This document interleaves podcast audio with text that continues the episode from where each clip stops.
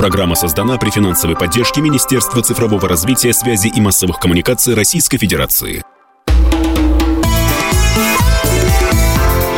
«Национальный вопрос» Приветствуем всех, кто слушает радиостанцию «Комсомольская правда». С вами Андрей Баранов. Здравствуйте. И Елена Фонина. Да, и сегодня мы разделим нашу программу на две очень важные, на наш взгляд, темы. А, через полчаса мы поговорим про ждунов на, в том числе, а, новых территориях России. Очень серьезный пост написал эксперт, который будет с нами на связи, политолог, военный волонтер Алексей Живов. И вот через полчаса Алексей объяснит, кого он имеет в виду, ну и самое главное, насколько серьезна эта ситуация. Но сейчас, вы знаете, не менее серьезный вопрос, который возникает по итогам Питерского экономического форума. Не удивляйтесь, именно там прозвучало следующее. Сначала от э, помощника президента России Максима Орешкина, который сказал, что половина тех, кто покинул покинул страну минувшей осенью, вернулись обратно. И далее он добавил, что его личный KPI, ну, показатель эффективности, давайте говорить по-русски, на следующий год – это возвращение всех остальных. Э, ну, не знаю, будет ли это так, но вот э, наш президент Владимир Владимирович Путин э, чуть позже, там же, на форуме сказал, что не видит в этом ничего плохого, говоря об уехавших и возвращающихся.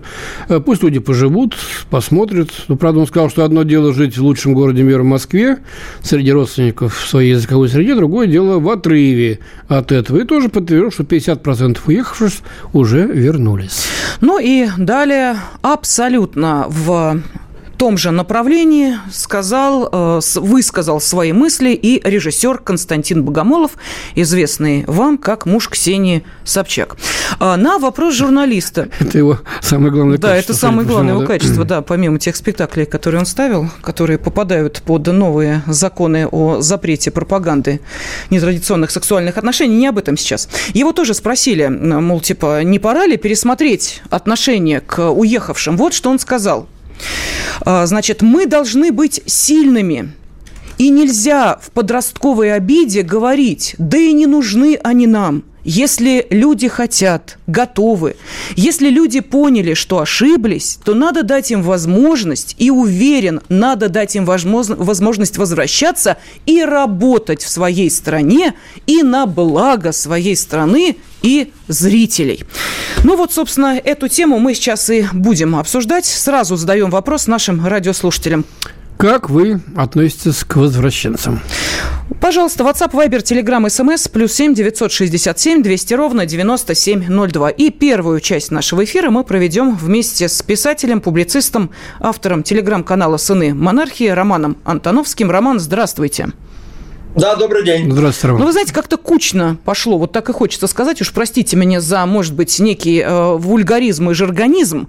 Но когда не так давно мы обсуждали атаку на Замоскворецкий суд Москвы от иноагентов, которые просто массово э, начали отправлять, из-за границы, кстати, требования снять с них статус иноагента. Вот последний был отказан иноагенту Земфире, до этого был отказан иноагенту Галкину, иноагенту Слепакову и так далее, и так далее. Вот сейчас опять начали, э, причем очень так на таком уровне, понимаете, на площадке Питерского экономического форума на одной из э, сессий э, начали говорить, давайте дадим им возможность вернуться. Может быть, действительно уже пора, а, Роман? Ну, знаете, кстати, для меня, знаете, как звучит, что взять там, допустим, 44-й э, год, 45-й год, понятное дело, что старого игры это все такие. А давайте дадим возможность генералу Власову вернуться. Вместе с Каминским, и вместе с Бандерой и Шухевичем. Пусть вернутся, мы им все простим. Ну, кстати, вот то, что происходит на Украине, это во многом последствия э, хрущевской амнистии бандеровцам, когда они вернулись на родные места и заняли там ключевые посты э, в партии, в колхозах и прочее.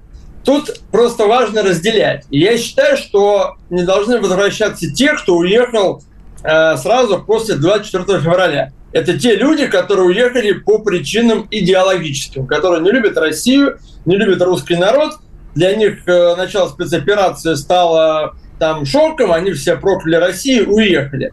Смотреть, кто может вернуться, мы можем как бы у той волны, которая уехала осенью во время мобилизации. Потому что давайте честно говорить, что у э, частичной мобилизации была не очень хорошая инфоподдержка, многие люди волновались там, а чего и как. У меня, например, есть знакомые люди, которые были там э, вполне себе нормальных взглядов, ну, к примеру, там отец там четырех-пяти детей, да, которые там единственные кормились, у там свой бизнес, они там э, можно их там осуждать, не осуждать, но уехали не по причинам идеологическим, а потому что там... Э, ну, испугались просто, э, понятно. Да, да, да, то, то, есть, то есть, что люди, которые даже деньгами поддерживают спец, спецоперацию фронт, но там в силу там, каких-то своих дел не готовы были э, идти сами. С ними можно разговаривать, их можно возвращать. Те же, кто уехал по причинам идеологическим, нельзя. А вообще ситуация странная. Вот, например, э, у нас возвращается блогер Руслан Усачев, который вообще там наговорил на Э, статью э, угрозы территориальной цен, целостности России, кто рассказал в интервью Дудю, что... Пора валить, да.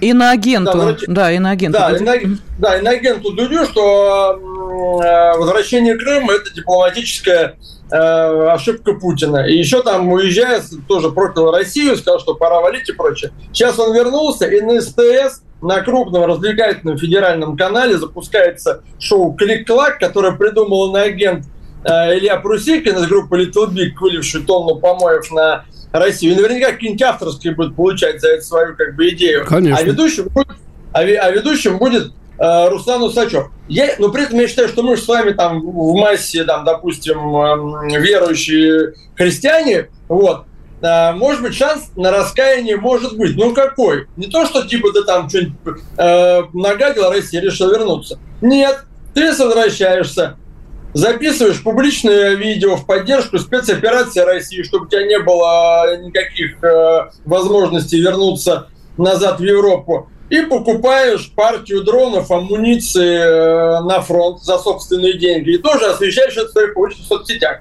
Понятное дело, что такие поступки полностью сжигают мосты от возвращения в либеральную тусовочку. Если мы кого-то можем принимать назад, то только на таких условиях. То есть публичная поддержка армии и спецоперации с посыпанием... Э, некая, некая фильтрация происходит, будет происходить, да. да? Понятно.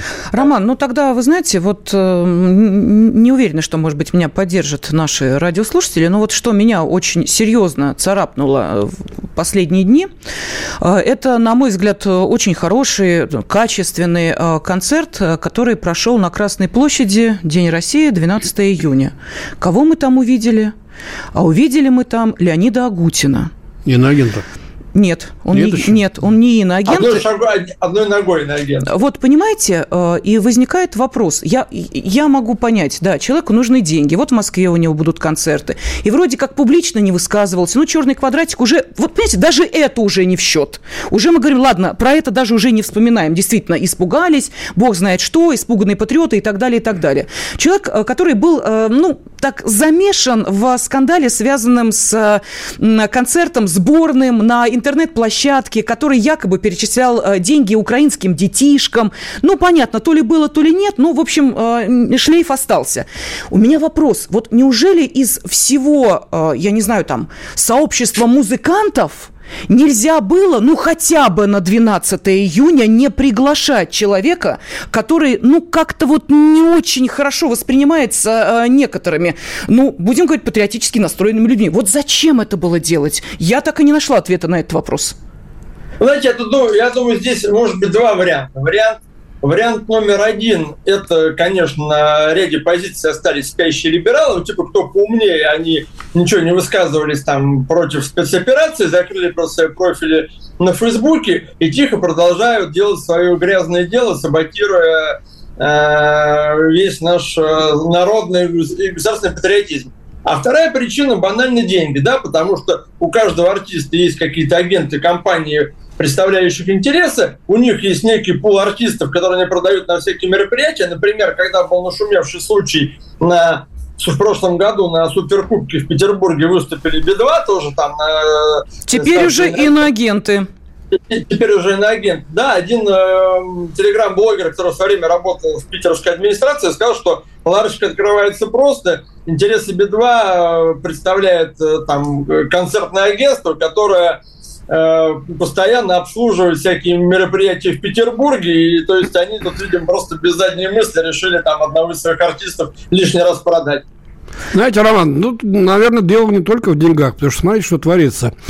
Будь ты даже антипутинец, значит, ненавидящий, как они говорят, режим, а все равно тебе э, в Европе не рады, потому что ты из России, э, русский. Вот что э, сказал президент Чехии э, Петр Павел, э, что, э, так сказать, Европа ради своей безопасности должна усилить контроль над проживающими в еврозоне русскими и, значит, к ним относиться строже и создать некие зоны, типа лагерей. Ну, не концентрационных, а просто пока лагерей для русских, как это делали американцы с японцами в годы Второй мировой войны. Неважно, кто ты, за путинец, антипутинец, вот туда. Конечно, многие, увидев это, испугались. В Прибалтике вообще русских приравняли к евреям, и многие наши еврейской национальности уехавшие товарищи из России удивились, когда литовский парламентарий сказал, что евреи учинили геноцид над литовцами, должны каяться, и мы потребуем от них. Я думаю, что те, кто, так сказать, из наших, так сказать, людей еврейской национальности туда попал, явно не этому не обрадовались и подумали, стоит ли там оставаться. Да, эту тему мы обязательно обсудим после небольшого перерыва. «Национальный вопрос». Как вы относитесь к возвращенцам? Вот такой вопрос мы задаем нашим радиослушателям. WhatsApp, Viber, Telegram, SMS, плюс 7 967 200 ровно 9702. В студии ведущий Андрей Баранов. Да, Елена Афонина. Ну вот уже посыпались в хорошем смысле от вас очень много комментариев, что пишут. Некоторые зачитаю. Из Белгородской области. Хотел бы на этих умников посмотреть представление всех настройки народного хозяйства. Из Латвии. Раз уж они предали раз, предадут еще и еще. Я бы не стал на них делать ставку. Либо вы с нами, либо против. Свердловская область, Константин. Лично я к их возвращению отношусь резко отрицательно. Начнут они, как пуганные вороны, летать туда-сюда и совсем обнаглеют и разболтаются. Они ведь в трудные минуты у России э, удрали от нее и еще всяко ее унизили и оклеветали. Нет прощения им. Гнать их с позором. А вот э, мнение э, другое несколько. Пусть возвращаются. Э, пишет нам Владимир, хоть какая-то польза в кавычки в виде налогов для Родины будет, за исключением тех, кто высказывался, писал про, э, против СВО Этих показательно к уголовной ответственности со всей строгостью, ибо за их благополучие в России парни погибали и погибают. Вечная память героям России. Ну и еще очень много других комментариев, но пока мы сейчас не будем тратить на это время. Да, вернемся к нашему эксперту, писатель, публицист, автор телеграм-канала «Сыны монархии» Роман Антоновский с нами на связи. Вот смотрите, Роман, Андрей Михайлович э, сейчас э, напомнил фразу президента Чехии, которая, ну, по-моему, уже э, звучит, э, я не знаю, что еще нужно сказать для того, чтобы понять о том, как относятся ко всем русским без исключения. А, пресс-секретарь президента нашей страны сказал, что так говорят наши враги, мы должны с ними воевать, ну, имея в виду высказывание Буданова и э, Подоляки. И, э, в частности, он сказал следующее, что мы будем за это наказывать. По его словам, значит, должны понимать... А, вот, это интересно. По словам Пескова, парламентарии западных стран, предоставляя Украине военную поддержку, должны понимать, кому они отправляют помощь. Они отправляют помощь вот таким вот де-факто убийцам, людям, которые декларируют свои намерения убивать. Почему я об этом спросила? Смотрите, Роман, какая получается интересная вещь. То есть, когда мы говорим о русофобских правительствах, неважно каких стран, мы понимаем, что они поддерживают Украину как э, государство, убивающее русских. Когда наши замечательные светлые лица э, уезжают за границу и часть от своих доходов перечисляют э, в СУ, то они у нас воспринимаются как люди почему-то, э, ну, где-то заплутавшие в своих каких-то логических рассуждениях. И если, мол, это, вот как сказал Богомолов, очень нам нужный творческий человек, то мы должны, ну, мы же умные, мы же сильные, мы же не глупые, он вернется, и мы не должны ему ничего э, говорить. Вот я не очень понимаю логики. Э, смотрите, в одном случае так, в другом так. И главное, эти люди нам, как вы считаете, действительно так нужны? Без них театры не э. работают, кино не снимается. Слушайте, я считаю, что люди абсолютно не нужны, потому что надо понимать, что Богомолов, э, муж э, системной либералки Ксении Собчак, выходит из той же самой тусовки. Ему просто, может быть, там не хватает с кем выпить в московской гостиной вечером из тех, кто э, уехал. То есть мы должны, они, знаете, они любят проводить параллели с философским пароходом. Но если философский пароход э, во-первых, это люди, которые уехали не по своей воле, а люди, которых выгоняли насильно из страны. Во-вторых, э, ни одного человека, равного по таланту с уехавшими на философских пароходах э, Буниным, Рахманиновым, Ильиным и так далее нет. То есть, Это точно, счету, да, абсолютно рядом не стояли. Особенно третий, Даня Милохин. Он возвращаться собрался и говорит, боюсь, как бы меня... Надеюсь, меня там не уничтожат. В России, да? да. То есть он собрался возвращаться? А... Ага. Да, пожалуйста. А мне, кстати, по ходу еще родилась одна идея, знаете, вот просто, чтобы отсеять зерна от плевел. Все, кто допускал ранее высказывания против России, э, какие-либо против России, если хочешь вернуться, подписывай год на волонтерского контракта в зоне СВО.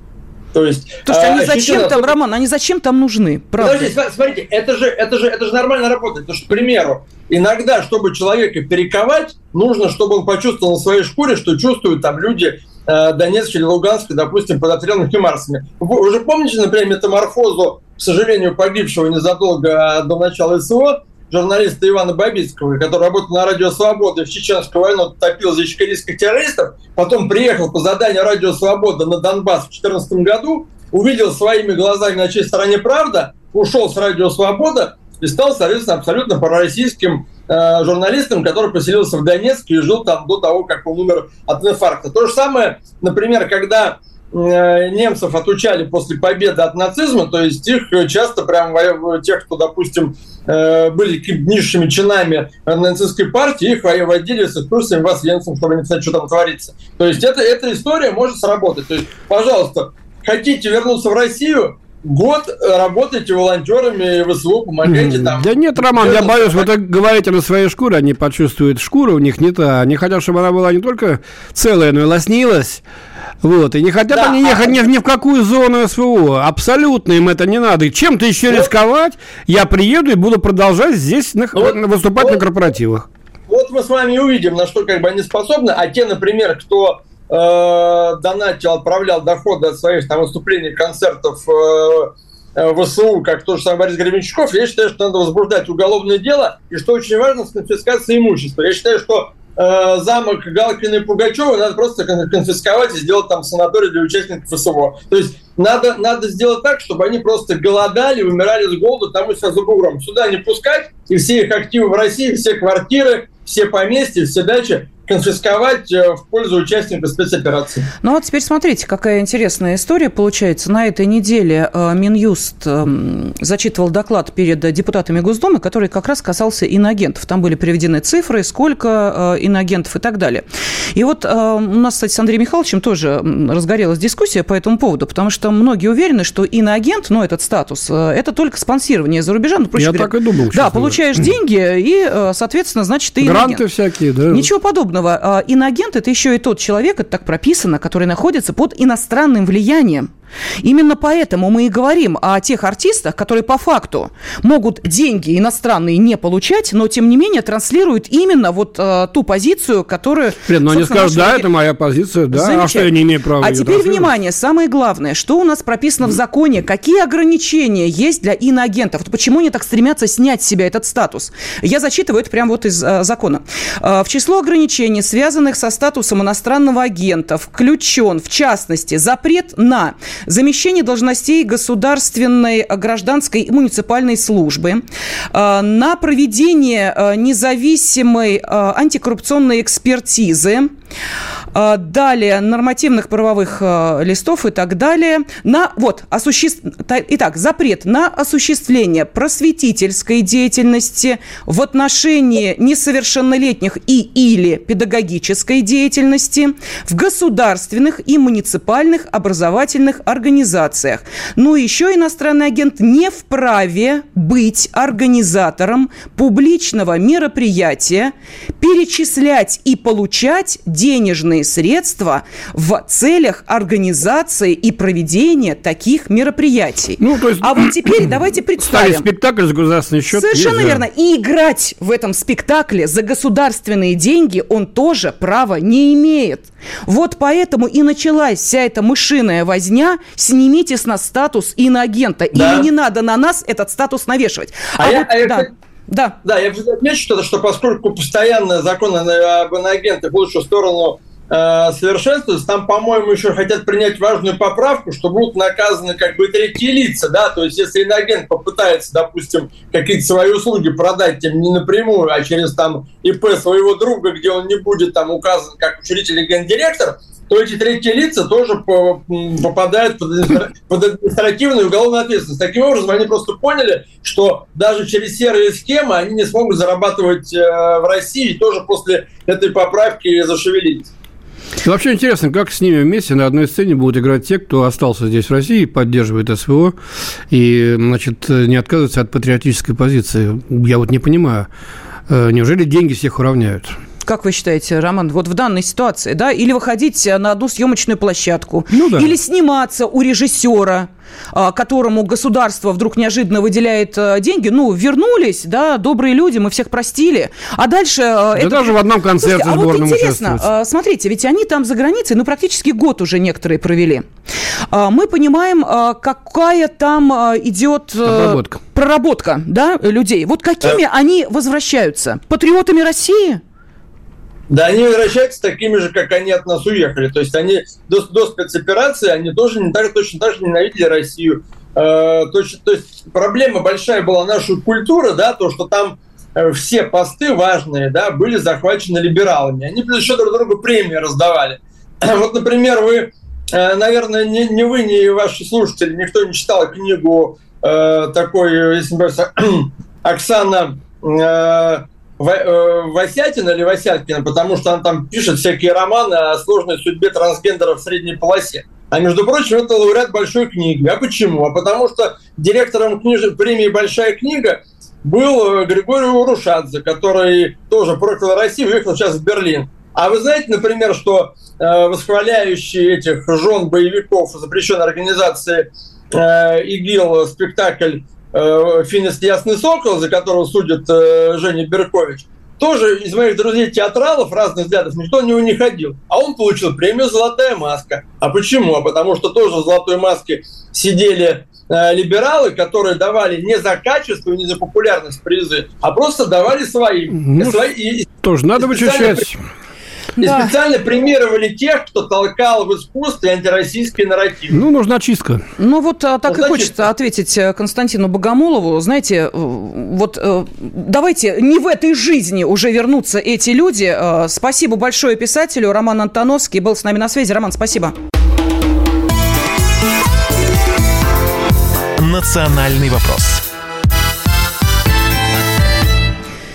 Студии ведущие программы Андрей Баранов. И Елена Фонина. Да, есть еще сообщение, Андрей Михайлович, по предыдущей теме, потому что э, достаточно активно наши радиослушатели отвечали ну, вот на Владимир вопрос, что пишет, э, кто писал и, высказывал, и высказывался к строгой уголовной ответственности, вплоть до конфискации как можно оскорблять Родину и ее защитников.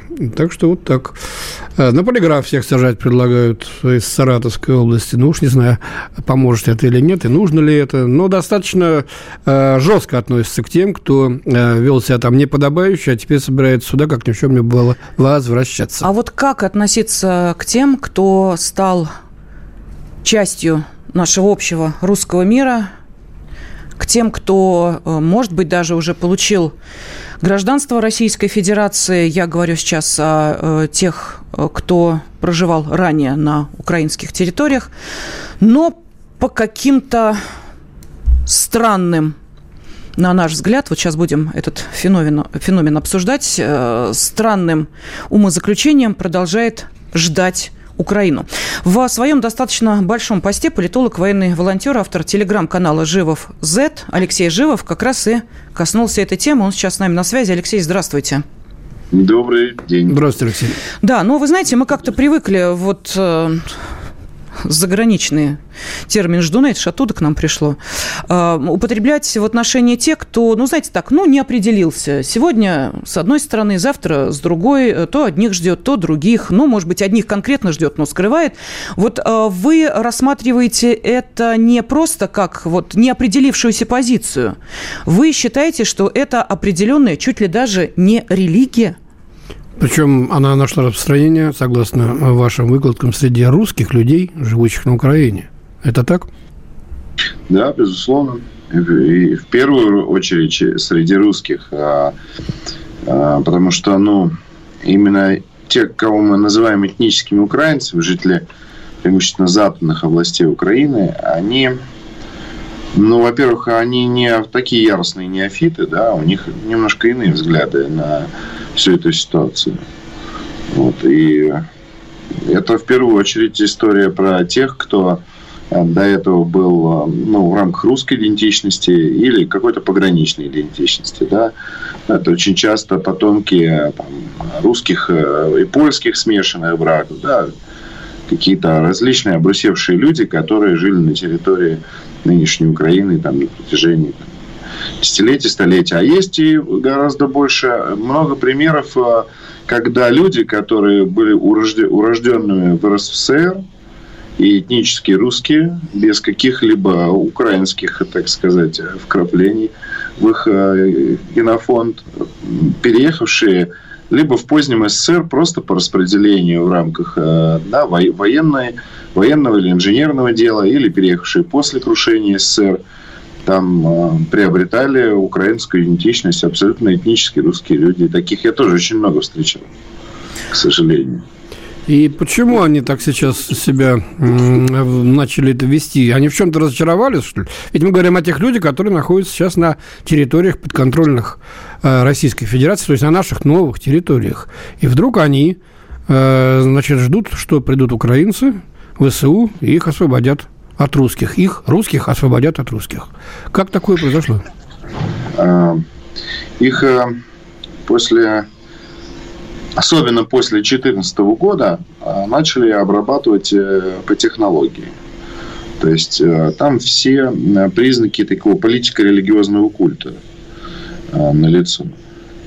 Вот украинство как таковое очень примитивный, хорошо там, встроенный, в, в простейшую символику и смысла политико-религиозный культ который, естественно, как и любое сектантское движение, оно должно что-то отстраиваться от какого-то мира.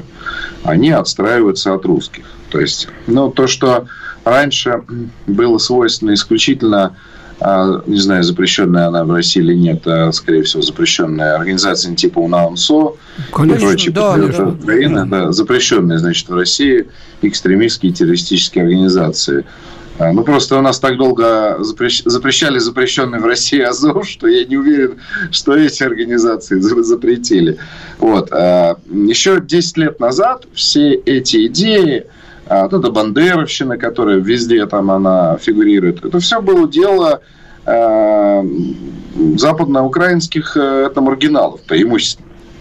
А как раз те люди, которые сейчас бегают с украинским прапором или там бандеровским прапором и воюют в разных э, добровольческих батальонах украинских, они сохраняли российскую идентичность и даже всячески стучались, там годы где-то как раз до 14 в двери, в российские двери, пытались найти какое-то понимание, но Россия была глуха и слепа к их, к их чаяниям, желаниям э, сохранить свою идентичность за пределами исторической родины на Украине.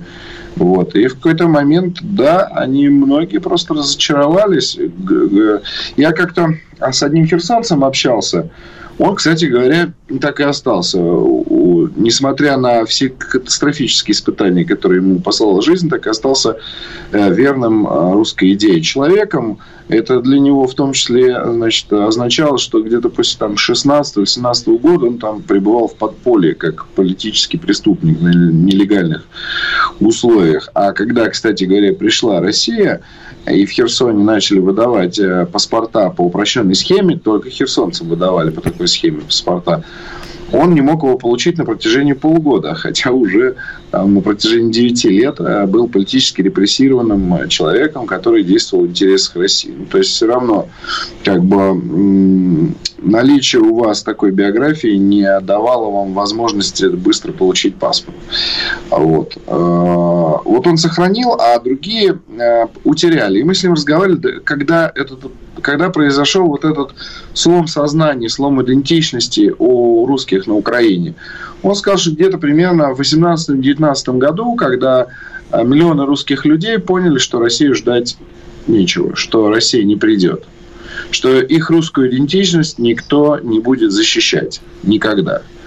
Вот. А, наверное, вам известен вот этот факт, что нет хуже оппозиционера, чем разочаровавшийся uh-huh. патриот. И это правда. И я таких людей встречал, да, действительно. А, любой человек, который разочаровывается в своей вере, он становится э, очень агрессивен по отношению к ней и к носителям этой веры.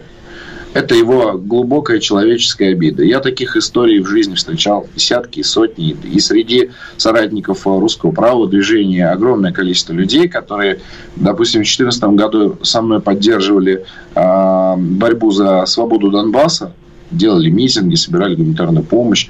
А сейчас выступают против специальной военной операции и а, и, ну, в общем, по сути, являются, да, такими, в каком-то смысле, политическими Ну, Алексей, врагами. ну вот Россия пришла, она пришла, она борется, она воюет. Пришла за, не так и не тогда. За их, так сказать, права. Ну, простите, вот он водораздел, разлом на каком-то берегу. Ты находишься здесь среди русских, среди русских, э, русской администрации, значит, был референдум, может быть, ты и не голосовал, или голосовал против, но тем не менее большинство-то все-таки за. А они чего хотят-то? Они будут пятой колонны, они будут нам вредить, они ждут украинцев и возьмут оружие в руках и будут стрелять в спину и нашим главный солдатам. Главный вопрос, Или... Алексей, вот а почему в таком случае они не переходят на э, ту часть? До Украины не так далеко. Идти, плыть, я не знаю, ехать и так далее. Почему э, сейчас... Ну ладно, это уже следующий вопрос тогда. Давайте ответьте на это, потому что у меня уже тут же логическая цепочка дальше пошла в связи с теми событиями, которые происходят. Пожалуйста. Чего, чего, э, чего они, чем они будут здесь заниматься, да? Я правильно вопрос Ну да, в принципе, да. Какую, не будут ли они пятой колонной? Не будут ли... Будут, вот... будут и являются, и вредят, и... Я не буду фамилии называть, но как бы люди в администрациях освобожденных территорий Э, которых э, пригласили из местного населения, зачастую, ну не зачастую, а бывает, что и сознательно работают на противника, находясь уже в российской юрисдикции, получая зарплату, имея российский паспорт. Ну, тогда нужно проводить э, КТО так проводят, проводят. да, чистить их, выявлять и говорить «до свидания», а то, так сказать, статья Э, ну, если, если это конкретная, на... конкретная осознанная вредительская деятельность. На этих территориях действует вообще режим военного положения, то, соответственно, такие полномочия есть. Алексей, ну тогда ответьте на мой вопрос. А почему эти люди не уходят с территории России? Ну, не нравится вам Россия. Разочаровались вы в России. Вы зачем тогда здесь остаетесь? Вы зачем получаете гражданство Российской Федерации? Их убедили, что Россия здесь ненадолго, что великая украинская армия сметет э, русского солдата, и все снова будет Украина. Вот ну, они что, глазам своим не видят? Они же религиозные сектанты, mm-hmm. коллеги. Mm-hmm. Они верующие. Они многие верили в светлую, э, в светлую Россию на холме пока, значит, после 2014 года и до 2014 года многие, очень многие жители Украины верили, что Россия – это такое место, где все для них хорошо будет, и все будет для них нормально. И что она за них где-то рядышком совсем искренне сопереживает их, их исторической судьбе. И, и, э, и вот эта вера, точно, такая, точно так же развернулась в итоге в веру в украинство. Вера заменилась верой. Свято место пусто не бывает. Мы имеем дело с рациональными э, верованиями, с принципами социального исследования, ну, с различными там особенностями социальной науки. Это вообще вся украинская идентичность, она сконструированная специально, а, как, ну, это некая, знаете, не знаю, есть ли такой термин в социальной науке, боевая идентичность. Она сконструирована как боевая идентичность. То есть негативная негативная, негативная агрессивная идентичность, которая преследует своей э, целью, допустим, а, там, разрушать э, чье-то это культурное ядро. Вот э, в данном случае украинцы это такая квинтэссенция русофобии. Да? Давайте мы То сейчас с вами я, я на полминутки сказал, рекламы и потом продолжим разговор. Да, буквально через несколько минут оставайтесь с нами. Национальный вопрос В студии ведущий Андрей Баранов. И Елена Фонина. С нами на связи политолог, военный волонтер, автор телеграм-канала «Живов Z» Алексей Живов. Алексей, э, ну вот возвращаемся, собственно, к вот этой иррациональности восприятия всего происходящего. Но вот, э, понимаете, когда э, человек живет в определенном информационном поле, это одно. Но на достаточно большой части территории, насколько мы понимаем, в связи с военными действиями, там нет интернета, там проблемы со связью, связью. Тем не менее, люди оторванные от вот этого вот информационного зомбирования и видя реальность, кто кого бомбит, продолжают, ну вот как вы нас уверяете, сохранить свою преданность Украине. Вот здесь можете объяснить, почему? А, не, не, не слышим, Алексей, вас. Да. Я говорю, во-первых, они не оторваны от украинского информационного потока. А, смотрите, а, где-то в районе километров 50 от фронта, а э, Новороссия это, ну, скажем так, узкая полоска земли вдоль моря, да, то есть там всего глубина 200 километров этой земли, длина большая, там порядка 500. Вот, а на расстоянии 100 километров от фронта уже прекрасно ловит Киевстар, уже работают украинские радиостанции и украинское телевидение. У меня даже в Геническе, где живу, а, ловят украинские телеканалы все. Угу. Вообще все. Они говорят на русском языке, не только на мове. Если вы приедете в Олежки, вы вообще русскоязычные станции не услышите. Там только украинскоязычные станции, которые там ездят по ушам. И я так, ну, в силу своего, так сказать, интереса политологического послушал сейчас украинское радио. Хорошо, по ушам ездят. Две-три недели такой пропаганды очень... Даже, наверное, живо могут переубедить. Ну, на наш то, канал что... тоже ловится, наверное. А, да, вы знаете, гораздо хуже, чем украинские. Почему? Ну, потому что кто-то провалил работу по, значит, а, по техническому а, сопровождению новых регионов и тотальному, тотальному радиотелевещанию на них. Хм. Интересная новость. Вообще-то говоря, за такие вещи расстреливали в э, годы ну, Второй мировой у нас войны. Э, много за что можно на самом деле расстреливать, понимаете? Тут это же это ж только один пазл из картины. Ну, во-первых, еще раз повторюсь, а большинство, ну, многие жители, ну, может быть, в ДНР, я не знаю, может быть, в ДНР а, полностью заместили, но там в Херсонской и Запорожской областях скорее, скорее такая конкурентная среда. Работают, значит, государственные СМИ наши, местные, и, и украинские очень неплохо работают тоже.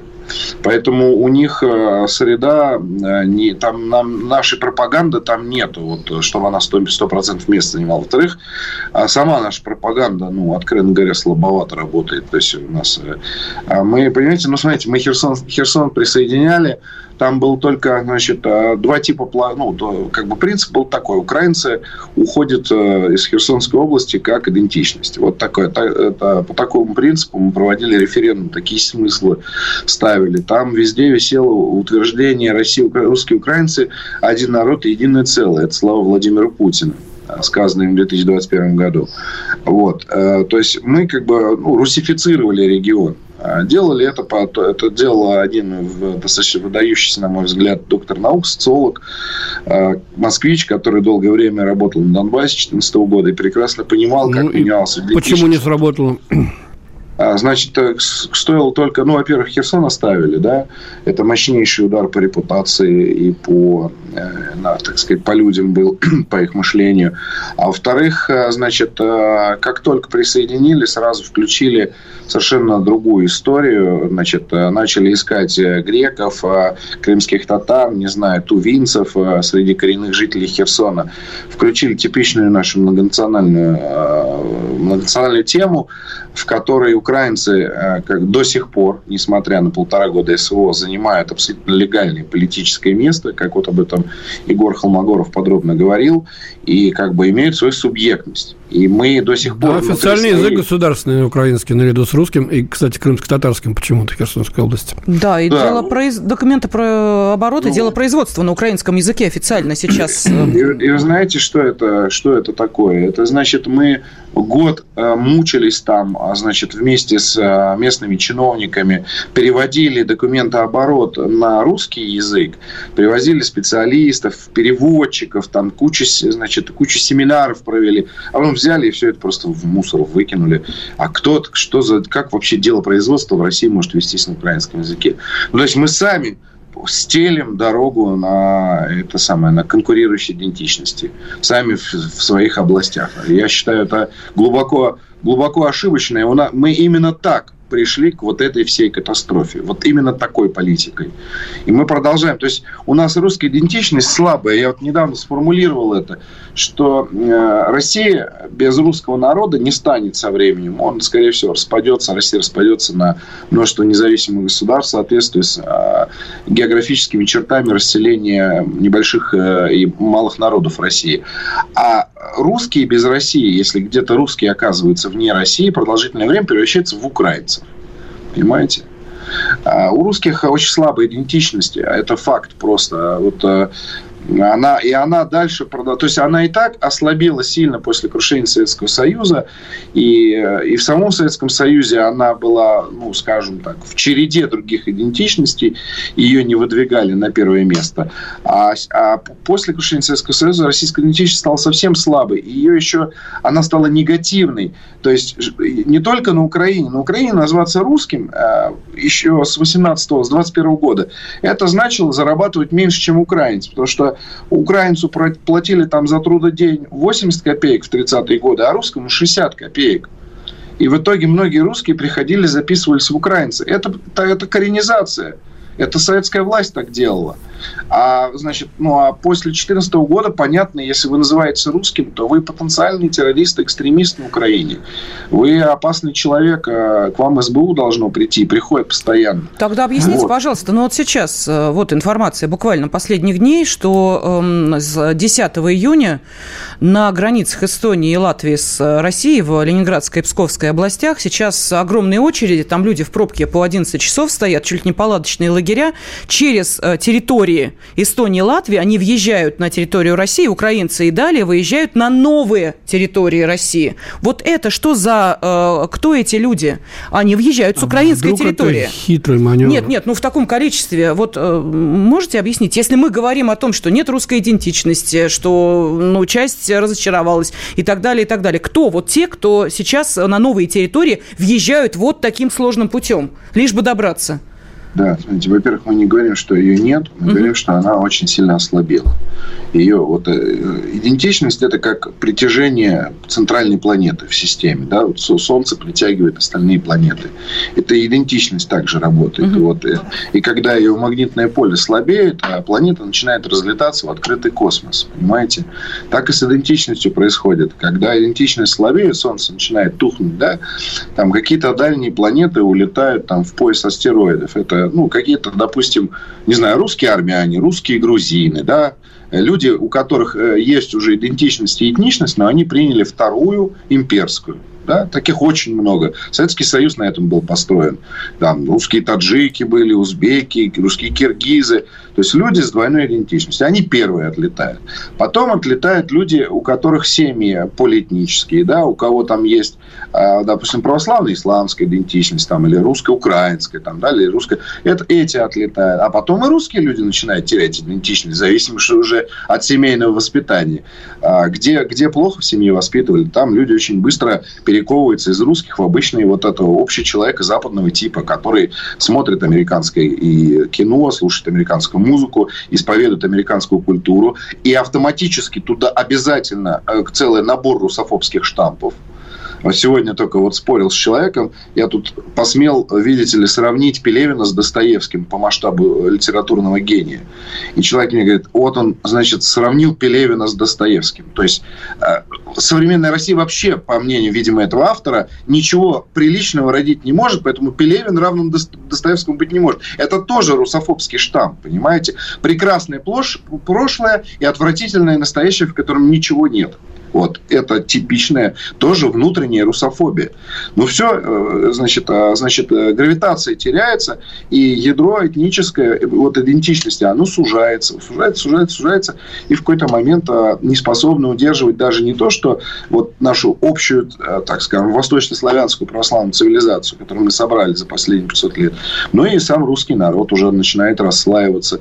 Вот мы получили 70 а, на 30, 70 процентов сохраняют в той или иной форме русскую, русско-советскую идентичность, да, а 30% уже выраженные русофобы. Все, они уже как бы ушли. Это кто такой процентаж ты вывел? Посчитайте это моей исключительной гипотезой. Угу. Исключительно, исключительно моей гипотезой. Вот. А, значит, а, следующая история. Почему едут, кто едет? Все очень просто. Значит, чтобы вам из Польши и любой другой страны Восточной Европы, где сейчас проживает реально миллионы а, граждан Украины, приехать в Запорожье или Херсонскую область, нужно именно этот путь проделать. Угу. Вот, то есть они объезжают, соответственно. Нет, ну то есть вот возвращаются вот именно ну, на новые они, территории да, они России. сюда возвращаются в Россию. А, да, ну, я не знаю, честно говоря, как на фоне, значит, украинского контрнаступа, кто там и зачем возвращается. А, ну, то есть, допустим, полгода назад, я помню, ну, я был Давайте мы, Алексей, выясним эти подробности уже в да, следующих время передачах. Да, время нас да, поджимает. Да. Спасибо вам огромное за очень интересный Спасибо. комментарий да, и исследователь. Действительно интересно. Спасибо. Политолог, военный волонтер, автор телеграм-канала «Живов Z». Алексей Живов был на связи с нашей студией. Мы благодарим наших радиослушателей. Андрей Баранов. И Ирина Афонина. «Национальный вопрос». Программа создана при финансовой поддержке Министерства цифрового развития, связи и массовых коммуникаций Российской Федерации.